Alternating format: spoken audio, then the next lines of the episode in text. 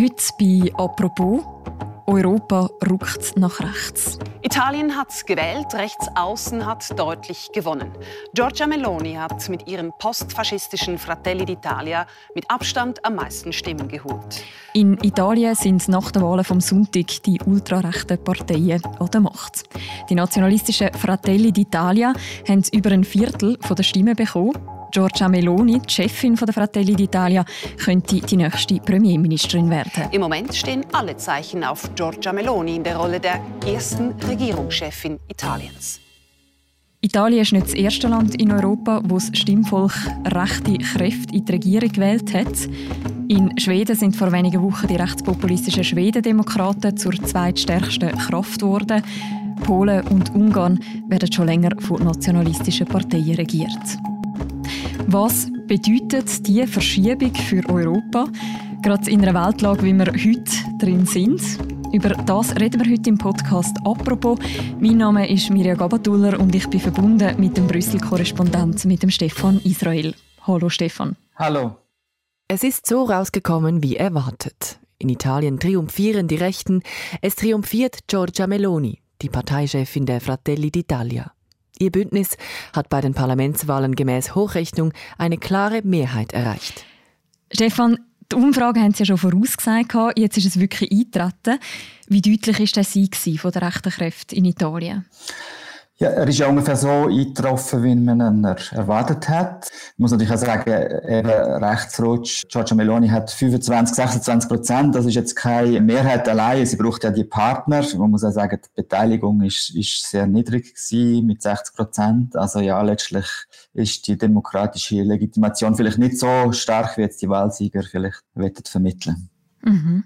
Trotzdem ihrer Ansprache nach der Wahl hat sie sich natürlich ganz klar als Siegerin gesehen. da quello che emerge dalle prime proiezioni si possa dire che dagli italiani in queste elezioni politiche è arrivata una indicazione chiara.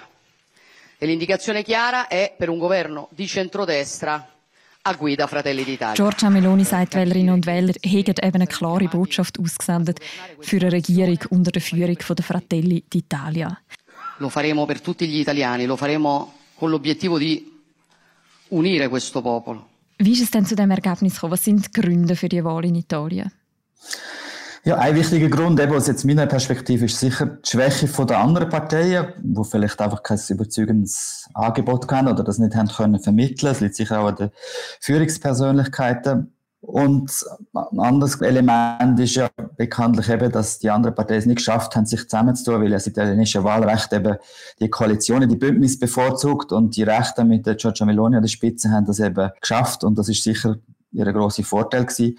Da gibt es natürlich andere Ursachen. Also eine wichtige Ursache ist sicher auch, dass Fratelli d'Italia eben die einzige Partei ist, die noch nie regiert hat. Berlusconi, den kennen wir ja alle schon, der ist schon längere Jahre, also ist mhm. zwar ein Zeit zurück, aber er ist ja selber lange in der Regierung gewesen. Der, der Matteo Salvini ist ebenfalls in der Regierung gewesen, bevor der Draghi übernommen hat. Also, sie ist sozusagen ein neues Angebot gewesen und die Leute sind darauf eingestiegen. Was natürlich auch eine Rolle spielt, ist sicher die ganze Verunsicherung mit der Energiekrise, Russlands Krieg gegen die Ukraine und so weiter. Und gleichzeitig muss man sich natürlich die Frage stellen, wieso ist die Beteiligung so niedrig gewesen, oder? Die Beteiligung ist etwa über 60 Prozent gewesen, also deutlich tiefer als beim letzten Mal. Man wundert sich natürlich, dass so viele Leute offenbar in Italien es nicht für nötig befunden haben, in Betracht von dieser Situation, eben mit Krieg und Energiekrise, Wirtschaftskrise, ihre Stimme abzugeben, also von dem demokratischen Recht Gebrauch zu machen. Man kann eigentlich nur darauf schließen, dass sie irgendwo desillusioniert sind, also insbesondere die Anhänger von denen, sagen wir mal, traditionellen, etablierteren Parteien. Das ist sicher ein wichtiger Grund. Mhm.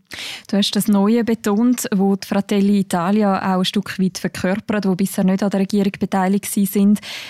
Jetzt ist ja das nicht irgendeine Partei. Was unterscheidet sie denn von den bisherigen bekannten rechten Kräften in Italien? Du hast eben zum Beispiel schon den Silvio Berlusconi genannt mit Forza Italia oder den Matteo Salvini mit der Lega. Es hat sicher äh, das Element eben von einer Art Protestpartei, also Protest gegen die Situation, die Probleme, wo, wo sich die Italienerinnen und Italiener im Alltag bietet.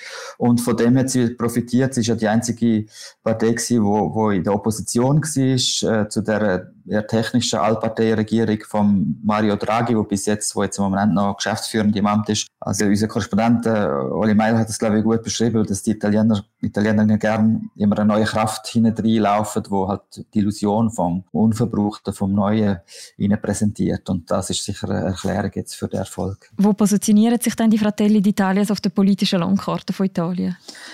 Ja, wir sehen das, das postfaschistische äh, Element, also Geschichte aus der Mussolini-Diktatur, wo sie ja nicht richtig abgeschüttelt haben.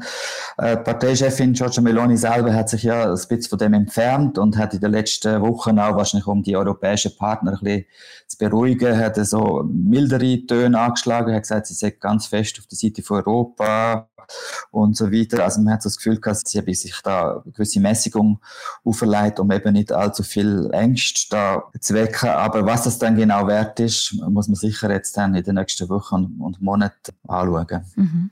Giorgia Meloni würde jetzt gerne regieren.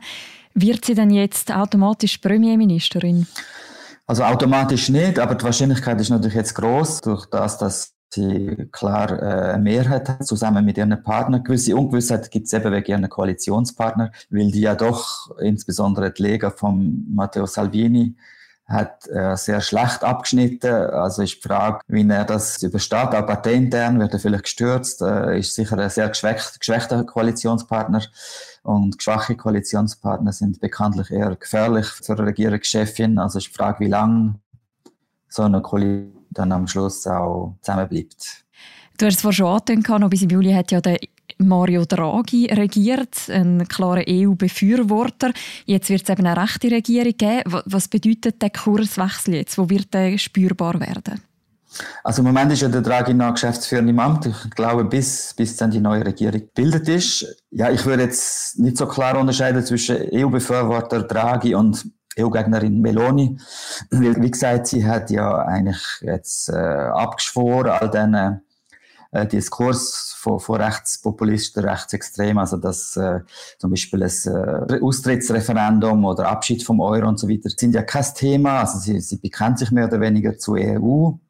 Und der Draghi ist natürlich ein Technokrat. Also wir haben jetzt wieder eine Politikerin, die sozusagen übernimmt. Das ist ja eigentlich auch ein Normalzustand in einer Demokratie was ich vermute, was sich ändern wird jetzt aus Brüsseler Perspektive, dass natürlich Entscheidungsprozesse in Brüssel schwieriger werden. Also wenn äh, Giorgia Meloni nach Brüssel kommt zum EU-Gipfel oder wenn ihre Minister da betreffen dabei sind, also dass sie da zum Teil eben Sand ins Getriebe von dem Entscheidungsprozess können reinstreuen, das ist schon zu erwarten.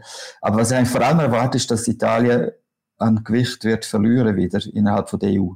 Man mhm. hat vielleicht vergessen, unter, unter Mario Draghi hat Italien ziemlich an Postur und Einfluss auch in Brüssel wieder gewonnen. Nach der langen Berlusconi-Jahr und, und anderen Turbulenzen hat Italien doch wieder praktisch auf Augenhöhe mit Frankreich vor allem und auch Deutschland können agieren. Also vor allem mit dem Macron in Paris hat sich der Draghi sehr gut verstanden und jetzt droht praktisch wieder ein Rückfall in die Zeit von Berlusconi, wo man Italien eigentlich in Brüssel nicht wirklich wahrgenommen hat oder auch nicht wirklich ernst genommen hat.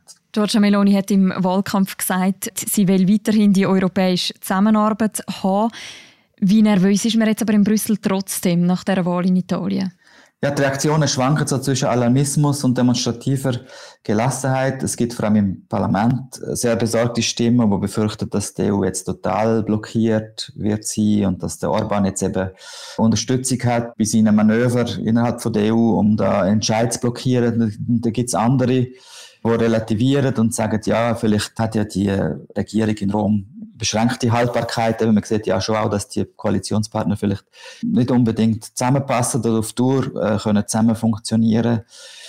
Die Kommission offiziell haltet sich zurück, weil traditionell will man ja den Eindruck vermeiden, dass man sich da einmischt. Aber eine gewisse Besorgnis ist schon da. Es geht ja auch um sehr viel Geld. Italien soll ja in den nächsten Jahren 190 Milliarden, insbesondere aus dem Corona-Wiederaufbaufonds bekommen. Und da ist natürlich die Sorge da, dass das Geld auch richtig eingesetzt wird. Das ist aber gleichzeitig auch ein Hebel, um gewissen Einfluss auf Italien natürlich von Brüssel aus und von den anderen Mitgliedstaaten aus anzusetzen, um da Einfluss zu nehmen. Also das, das ist sozusagen die Ausgangslage.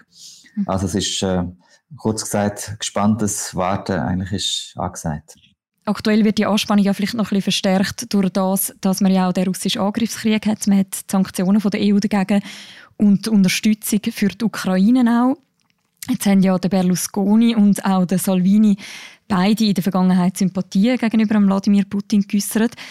Was bedeuten jetzt die italienischen Wahlen in dieser Hinsicht? Also ich vermute nicht allzu viel, weil die Sanktionen sind ja in Kraft und man muss ja immer in Erinnerung rufen, dass auch in der Vergangenheit sogar der Viktor Orban, wo ja so eine Art verbündet ist, eben von der Giorgia Meloni, ein Sanktionspaket immer zugestimmt hat am Schluss. Er hat zwar gemurrt, hat jetzt auch wieder gesagt, ja, bis Ende Jahr müssen dann die Sanktionen aufgehoben werden. Aber ich halte das eher für eine Drohkulisse, um, um vielleicht in anderen Dossiers irgendetwas rauszuholen.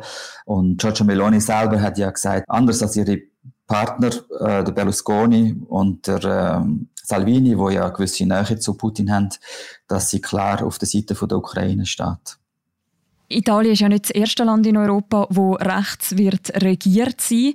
Es hat ja auch schon andere Beispiele von Ländern, die nach rechts gerückt sind.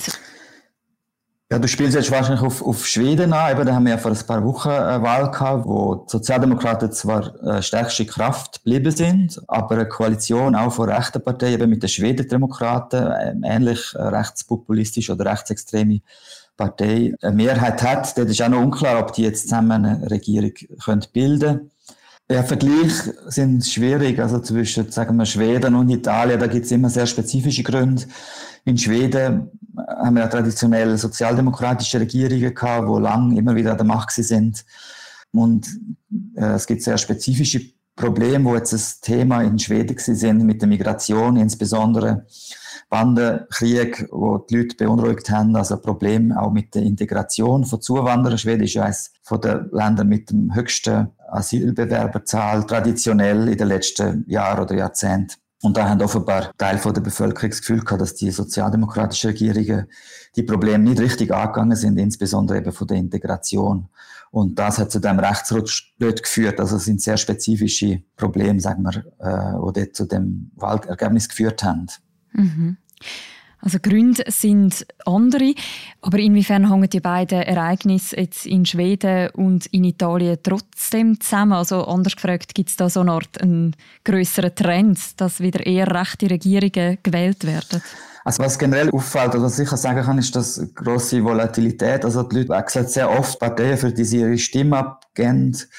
Demokratie ist generell unter Druck, wie man ja auch in den USA sieht. Es gibt das Problem von der Desinformation, von Desinformation, wo zum Teil geschürt wird aus Russland, aber auch China, Iran.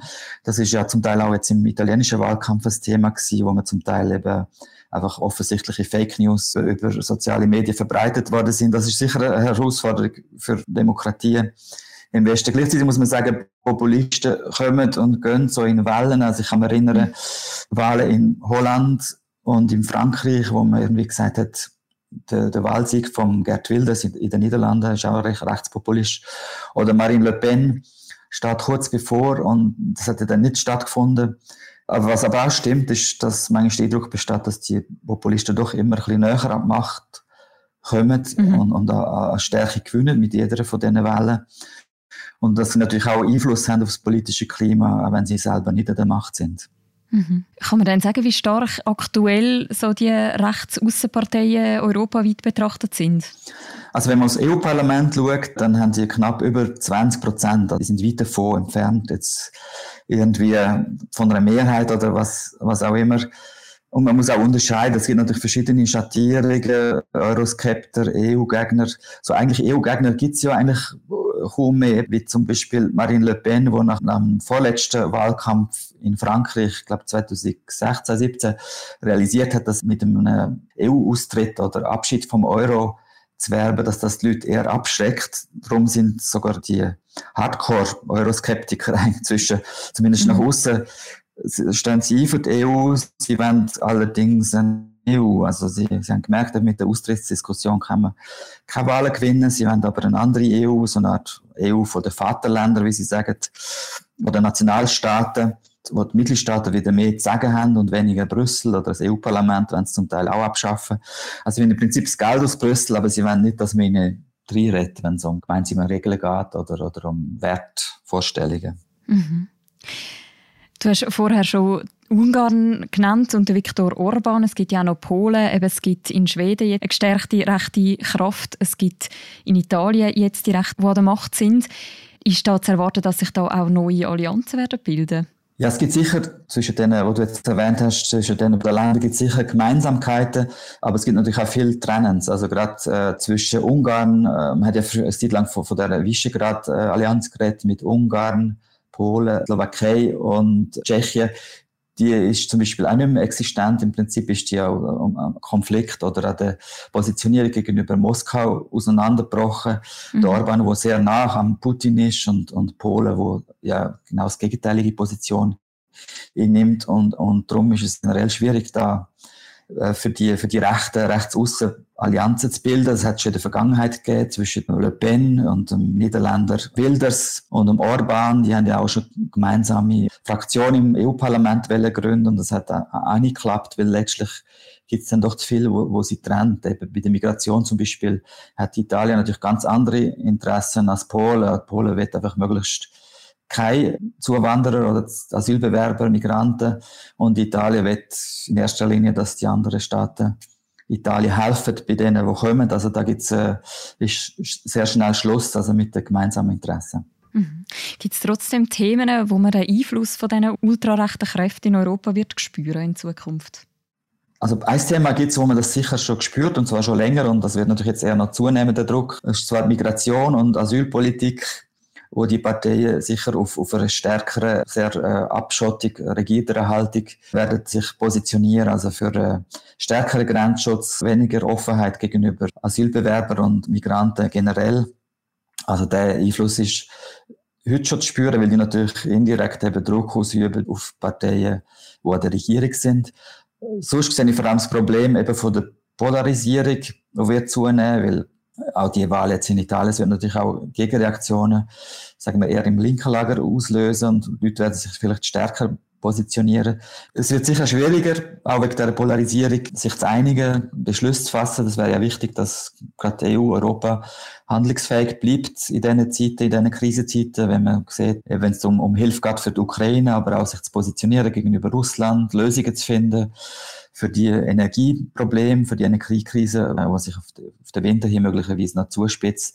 Also da werden ja jetzt Antworten gefragt und wenn EU sozusagen ohnmächtig oder sich gelähmt, paralysiert dasteht, dann ist das natürlich ungünstig und letztendlich auch wieder Wasser auf die Mühle von den Rechtspopulisten, wo ja eben eigentlich äh, doch und trotz aller Bekenntnis eigentlich zutiefst euroskeptisch sind und, und vor allem der Nationalstaat wieder im Vordergrund rücken.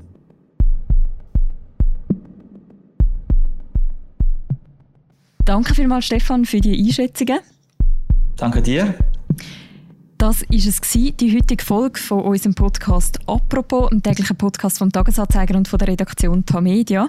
Die ganze Berichterstattung rund um die Wahlen in Italien und was das bedeutet für Europa, das verlinken wir auch noch im Beschreibung zu dieser Episode. Und die nächste Folge von uns, die hören ihr morgen wieder. Bis dann, macht's gut. Ciao miteinander.